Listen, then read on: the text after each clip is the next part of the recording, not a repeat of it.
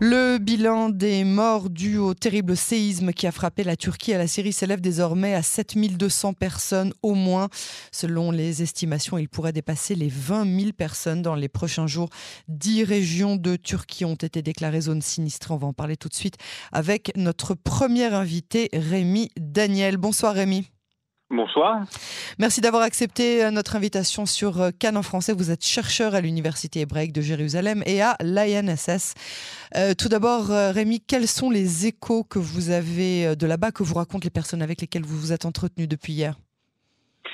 Euh, je ne me suis pas entretenu avec euh, beaucoup de monde parce que la situation est telle que les gens euh, s'occupent avant tout de gérer l'urgence et de sauver le plus de gens possible, mais les réseaux sociaux turcs sont très actifs et on peut avoir une impression de l'opinion turque en ce moment.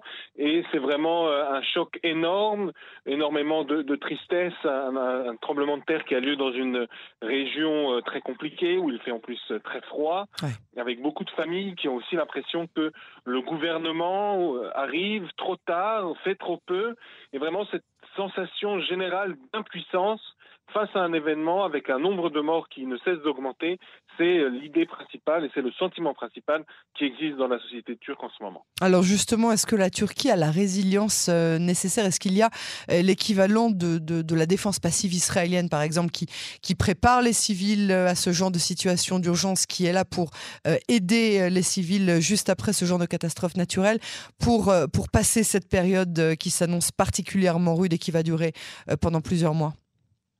Euh, la Turquie et la population turque euh, sont bien conscientes que euh, le pays se trouve sur une zone sismique et les tremblements de terre sont malheureusement des événements auxquels la Turquie est habituée. on a vu en 1999, lors du dernier grand tremblement de terre, que l'équivalent de la défense passive n'était pas au point. on s'attendait à ce qu'il soit amélioré. Il existe aussi beaucoup d'organisations civiles non liées au gouvernement qui se sont développés euh, ces 20 dernières années pour permettre une meilleure réponse à ce genre d'événement. Mais on le voit, malgré tout, euh, l'État turc est pour l'instant plutôt dépassé face à l'ampleur de l'événement. Alors justement, le président euh, Erdogan avait fait sa campagne électorale, entre autres, hein, autour de la lutte contre la corruption, contre les entrepreneurs, les entrepreneurs pardon, immobiliers.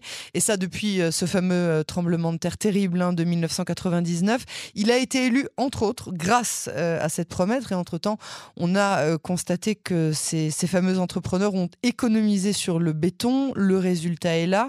À quoi doit s'attendre euh, Erdogan comme représailles de la part de la, de la population, selon vous?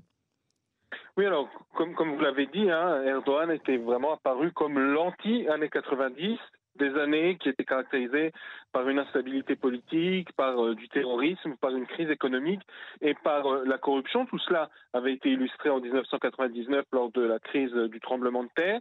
Et Erdogan était censé être le contre-modèle. Et en 2023, on se rend compte qu'en fait, ces mêmes problèmes persistent.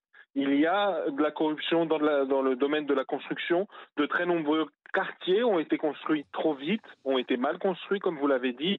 Euh, ça détruit beaucoup euh, l'image que Erdogan voulait se donner d'une nouvelle Turquie.